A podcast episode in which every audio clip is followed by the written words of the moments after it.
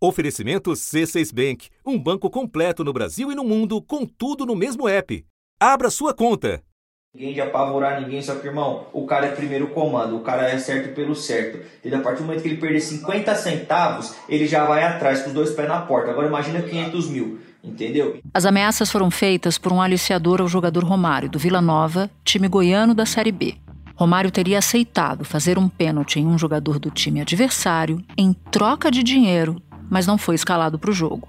Então é muito mais fácil, irmão, você pegar, arrumar um jogador para fazer a parada amanhã, amanhã é a última rodada, ninguém tem nada a perder, certo? Arruma o cara para fazer, até você mesmo se fortalece, você ganha uma comissão aí. O bagulho, não sei que valor passaram para vocês aí, não conseguem mandar de 150 a 200 mil aí, entendeu? O jogador nega a participação no esquema. Você nunca fez um pênalti de propósito? Não, não nunca.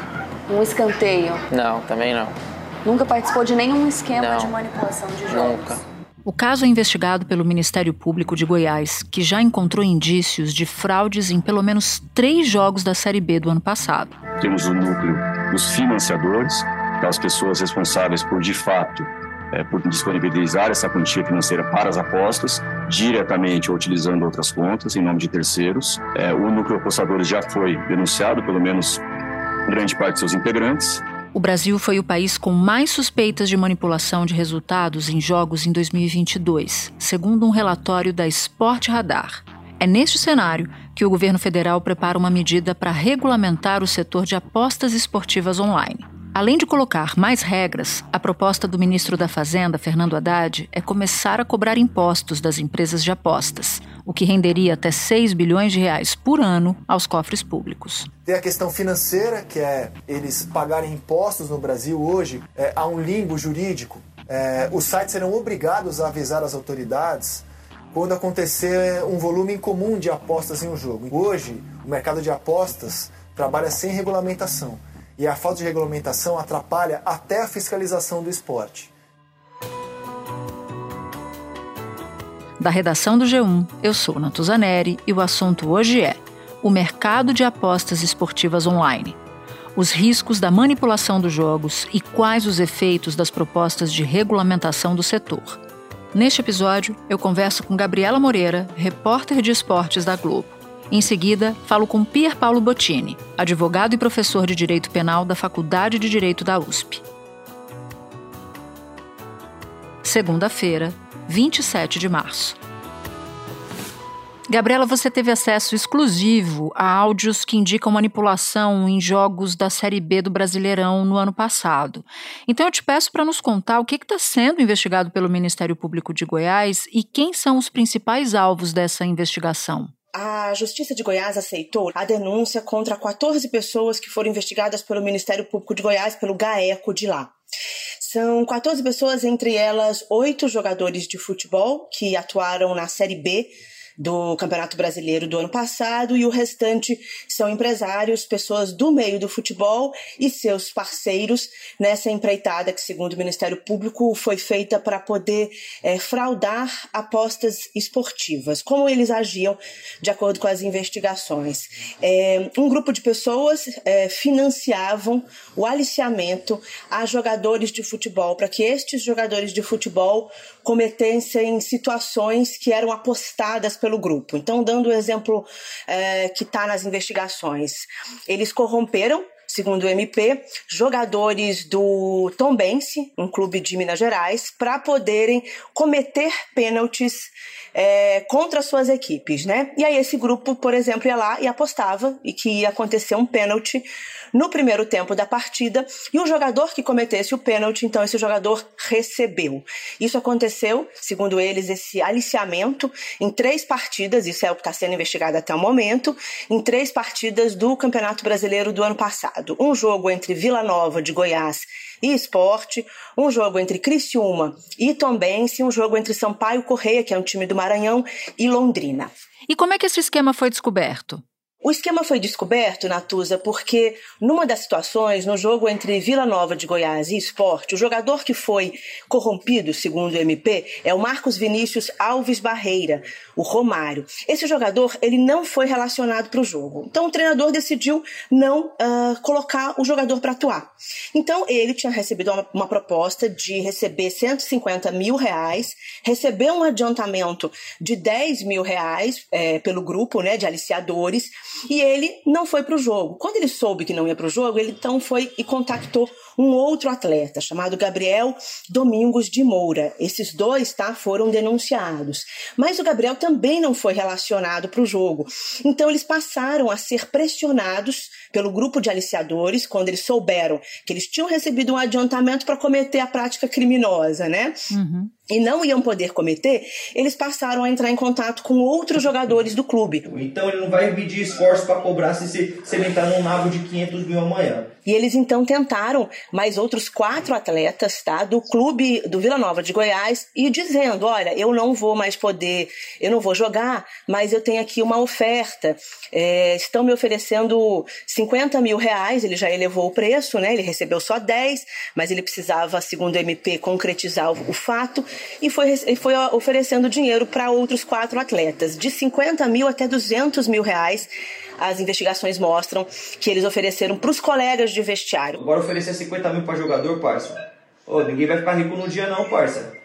É mais fácil muito o, o, cara que vai fazer o trampo precisa oferecer um valor maior e vocês ganham uma comissão por fora, entendeu? Mas os colegas de vestiário não toparam e isso chegou ao ouvido do presidente do clube, chama-se Hugo Jorge Bravo. Ele é major da Polícia Militar de, de Goiás e então ele viu que ali tinha uma possibilidade dele conseguir provas. Ele entrou em contato com o aliciador e aí estimulou o aliciador a passar é, nomes e como funcionava o esquema, fingindo né, que ele iria ajudar que ele iria arcar com o prejuízo do grupo, ele foi obtendo provas e levou isso tudo para o Ministério Público de Goiás, que avançou na investigação e conseguiu descobrir outros dois jogos em que o grupo estava tentando atuar. Agora, você pode nos explicar por que a manipulação é um desafio antigo no futebol brasileiro? Em quais campeonatos o risco parece maior? Quais são as dificuldades para coibir esse tipo de crime? As apostas esportivas no Brasil, elas estão regulamentadas, na verdade elas não estão regulamentadas, mas elas são permitidas desde 2018. Então, com isso, abriu-se aí um campo enorme de possibilidades de jogos serem apostados por qualquer pessoa em qualquer lugar do mundo. Há jogos que são mais suscetíveis, sim, a esse tipo de manipulação. Vamos lá, jogos em que você não tem muita fiscalização, por exemplo, pela imprensa. Há jogos que não são transmitidos pela televisão televisão, não são transmitidos pela, pela internet, então você tem menos uh, fiscalização, né? As, uhum. Os jogadores podem cometer situações em que não chame tanto a atenção. Vale lembrar que a gente não está falando apenas aí de é, cometer pênalti, em que o, o, grupo criminoso ele pode tentar manipular.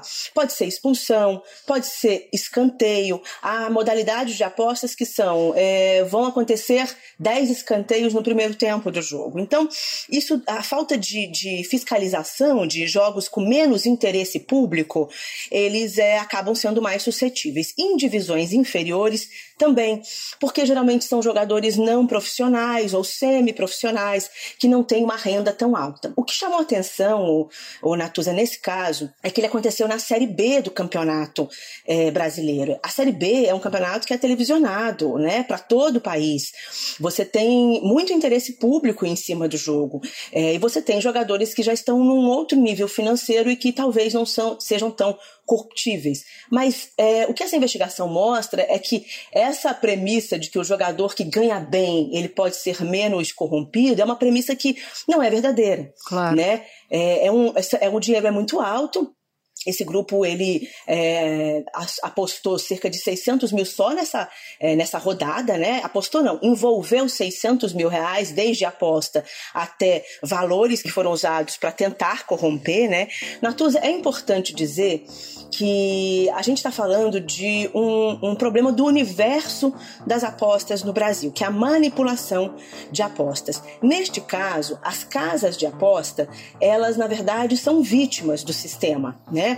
Porque a casa de aposta, quando tem um jogo que é fraudado e o apostador vai conseguir o dinheiro e obter um lucro altíssimo com a aposta que ele manipulou, quem vai pagar essa aposta é a casa de aposta.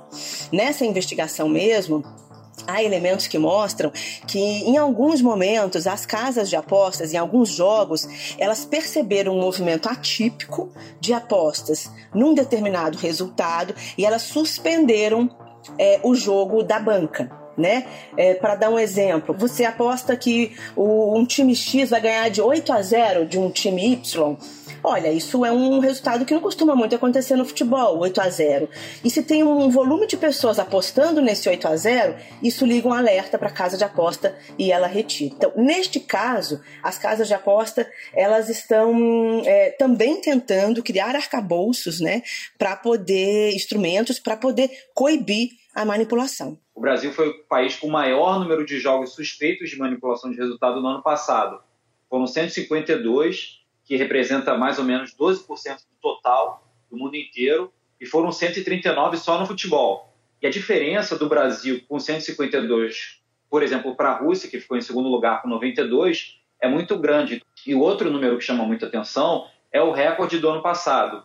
No total, foram 1.212 jogos suspeitos no mundo todo, em todos os esportes, e isso representa um aumento de 34% em relação ao ano anterior. Esse relatório ele foi feito em base de mais de 850 mil jogos, né, que a empresa monitora, de 70 esportes no mundo todo, não é só futebol. E além dos riscos de manipulação nos jogos, você vê outros efeitos no futebol em razão do aquecimento desse mercado? Sim, Natuza, é, é, urgente né, a necessidade de regulamentar a atividade das casas de aposta. Né? Os sites eles precisam ser criados fora do Brasil. A plataforma de aposta, ela precisa ser criada fora do Brasil. Então, a, a regulamentação vai tentar verificar é, aonde esse dinheiro está sendo empregado, de que forma que esse dinheiro está chegando é, no Brasil, para onde esse dinheiro que o apostador está é, destinando na plataforma onde ele está sendo usado e de que forma, né?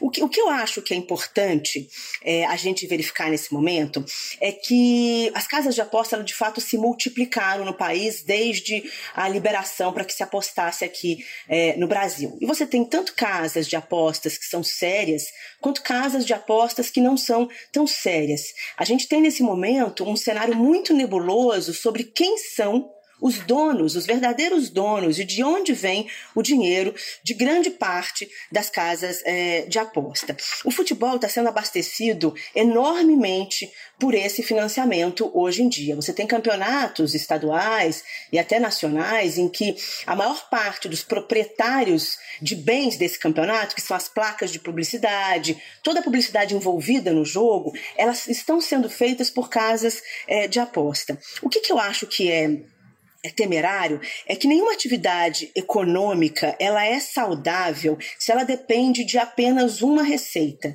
E isso é que está acontecendo com o futebol. No ano passado, os 20 clubes da Série A tinham algum tipo de patrocínio de site de apostas, os 20, e a gente, 100%. As casas de apostas elas estão despejando tanto dinheiro que alguns clubes e muitos é, campeonatos hoje dependem única e exclusivamente do seu funcionamento é, pelas casas de aposta. A partir do momento em que o governo vai começar a fiscalizar essa atividade, a tendência é que esse valor ele diminua que as casas apostas coloquem menos dinheiro no futebol, porque elas vão ter que pagar impostos, elas vão ter que declarar a origem desse dinheiro, elas vão ter que ser mais transparentes na sua operação. Gabriela, muito obrigada. Foi um prazer enorme ter você aqui. Desvendou um monte de dúvida que eu tinha aqui na minha cabeça. Eu tenho certeza que ajudou muito a quem nos ouve a entender também. Muito obrigada. Obrigada a você, Natuza. Disponha sempre. Espera um pouquinho que eu já volto para falar com Pier Paulo Bottini. Com o C6 Bank, você está no topo da experiência que um banco pode te oferecer. Você tem tudo para sua vida financeira no mesmo app, no Brasil e no mundo todo.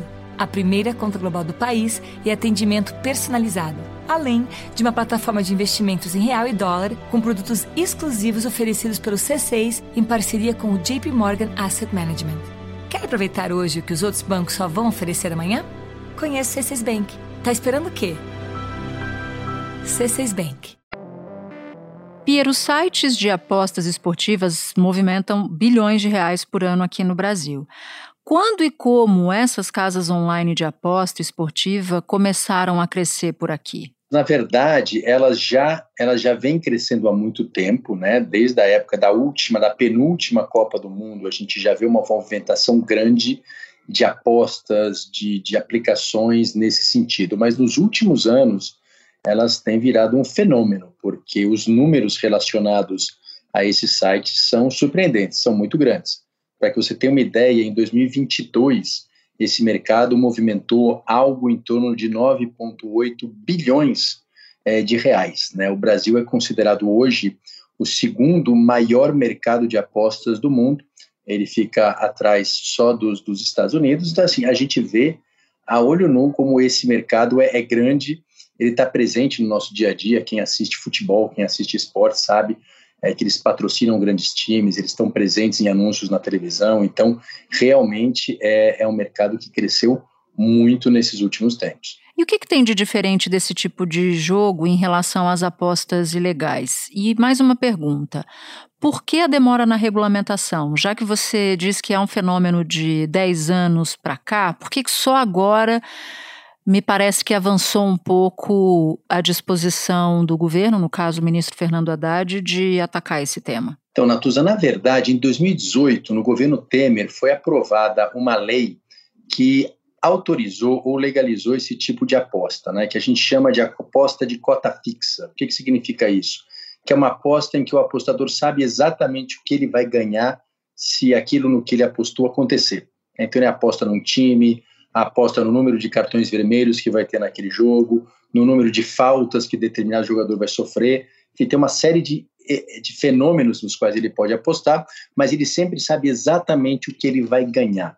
Então, esse tipo de aposta e cota fixa foi legalizado em 2018, mas essa lei diz que essa atividade tinha que ser regulamentada, ou seja, detalhada, num prazo de dois anos, prorrogáveis por mais dois anos. E é, nesse interregno, que foi justamente o governo Bolsonaro, essa regulamentação não aconteceu.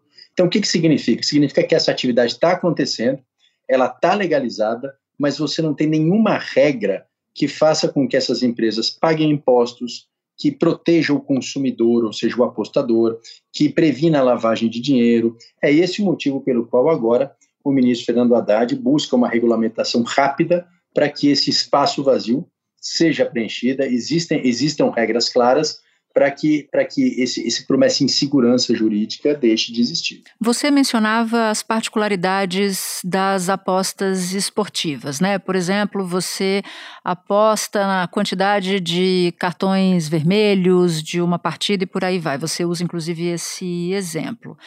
Ou seja, você pode, pelo fato de você poder apostar em qualquer aspecto do jogo, isso torna, de alguma forma, as fraudes menos perceptíveis de serem identificadas? É difícil de você medir isso, Natuza, até porque nós tivemos, nos últimos tempos, é, algumas investigações criminais que apontaram fraudes justamente nesse tipo de situação. Não sei se você se lembra, mas há algum tempo a, a polícia identificou é, que algumas dessas empresas elas manipulavam o resultado de jogos da terceira divisão é, de campeonatos de futebol, em que eles pagavam jogadores para que eles, de propósito, é, cometessem um pênalti Segundo a investigação, apostadores pagavam jogadores e técnicos para determinar o resultado de jogos de divisões menores de campeonatos estaduais. Sete pessoas foram presas em São Paulo, no Rio e no Ceará. Então, quanto mais você regulamentar, quanto mais regras, quanto mais transparência existir, é mais difícil que essa manipulação ocorra. Então, a ideia de regulamentar é proteger é o consumidor, evitar esse tipo de fraude e evitar também a lavagem de dinheiro, que é muito comum nesse setor de apostas esportivas. Em 2005, a máfia do apito fez com que 11 jogos do Campeonato Brasileiro fossem cancelados. O grupo de 2005 saiu impune. À época, eles não foram penalizados na justiça comum porque não havia tipificado no Brasil o crime de manipulação de resultado, adulteração de resultado. Hoje há. Então hoje você tem como punir mais duramente além da esfera esportiva. E nessa regulamentação, o que, que deve ser levado em conta? que a gente tem acompanhado é que a ideia do governo é, é, é regulamentar com, com, algumas questões muito claras e objetivas. Em primeiro lugar, é, essas empresas de apostas online elas vão ter que ser autorizadas, vão ter que ter o funcionamento autorizado e para isso, inclusive, elas vão ter que pagar um valor para entrar nesse mercado, para funcionar. E aqui é uma discussão aí acerca do valor, mas disse que será em algo em torno de 30 é, milhões de reais, tá? Em segundo lugar, essas empresas vão ter que pagar impostos, né? Então, tanto impostos sobre a atividade da empresa, quanto impostos sobre é, o resultado das apostas, ou seja, o apostador que ganhar um dinheiro numa aposta, evidentemente esse valor vai ter que ser tributado, também ele vai ter que ele vai ter que pagar imposto sobre isso. E mais importante, a ideia é criar uma agência reguladora ou seja, uma agência pública, uma autarquia que acompanhe todos esse, toda essa atividade, é, criando regras para impedir lavagem de dinheiro, para monitorar, por exemplo, apostas fora de padrão, para evitar a manipulação, como a gente falou aqui, de certos jogos. Então, você tem um, um conselho, um órgão federal que regulamente esse setor e acompanhe a atividade desse setor, porque a gente sabe que as fraudes no âmbito de apostas elas são dinâmicas, né? A criatividade humana sempre vai inventando novas fraudes, novas formas de manipulação. Então, você ter uma agência que acompanhe tudo isso e que possa ir adaptando essas regras e mudando essas regras de acordo com as necessidades. E agora, para terminar, como essa ausência de regulamentação pode ser uma mão na roda para lavagem de dinheiro. Acho que vale a pena a gente fechar essa, essa ideia até para explicar a incidência de fraudes nessa, nesse contexto todo. Hoje, o mundo da tecnologia, né, e o mundo das apostas online, o mundo das, das criptomoedas, na verdade, ele acaba, é claro que ele não é criado para isso, é, você tem atividades lícitas em empresas sérias, mas ele também é usado e ele facilita a lavagem de dinheiro, que não é nada mais, nada menos do que você pegar um dinheiro de origem lícita, por exemplo, do tráfico de drogas e da corrupção, e transformar ele, dar ele uma aparência de lícito. Então, vamos supor que alguém ranhou 300 mil reais com corrupção ou com tráfico de drogas. Da forma como está hoje, ele pode esquentar esse dinheiro dizendo que ele ganhou esse valor numa aposta online num site uhum. estrangeiro sobre o qual ninguém tem controle e ninguém vai conseguir fiscalizar se aquele dinheiro veio ou não veio de alguma aposta em algum sentido. Na medida em que você regulamenta isso e que você acompanha essas empresas, para alguém justificar algum dinheiro dizendo que ganhou numa aposta de jogos, essa pessoa vai precisar demonstrar isso, vai precisar dizer em qual empresa ela apostou, qual foi o jogo, qual foi o resultado, qual o imposto que ela pagou a respeito daquele ganho. Então fica muito mais difícil você justificar, esquentar o dinheiro através da justificativa da aposta online. Então, por exemplo, o que o governo vai dizer?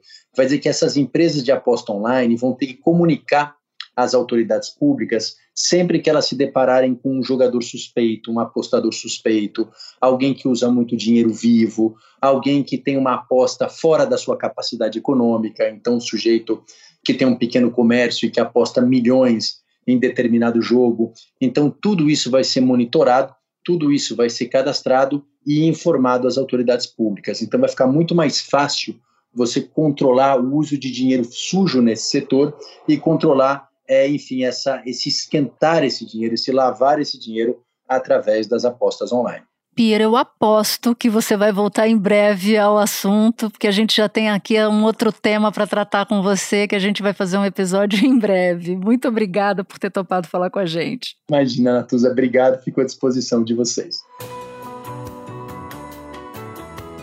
Este foi o assunto podcast diário disponível no G1, no Globoplay, no YouTube ou na sua plataforma de áudio preferida. Vale a pena seguir o podcast na Amazon ou no Spotify, assinar no Apple Podcasts, se inscrever no Google Podcasts, no Castbox ou no YouTube e favoritar na Deezer.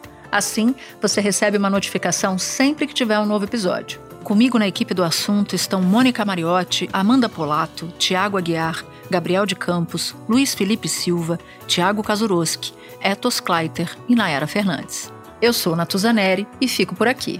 Até o próximo assunto.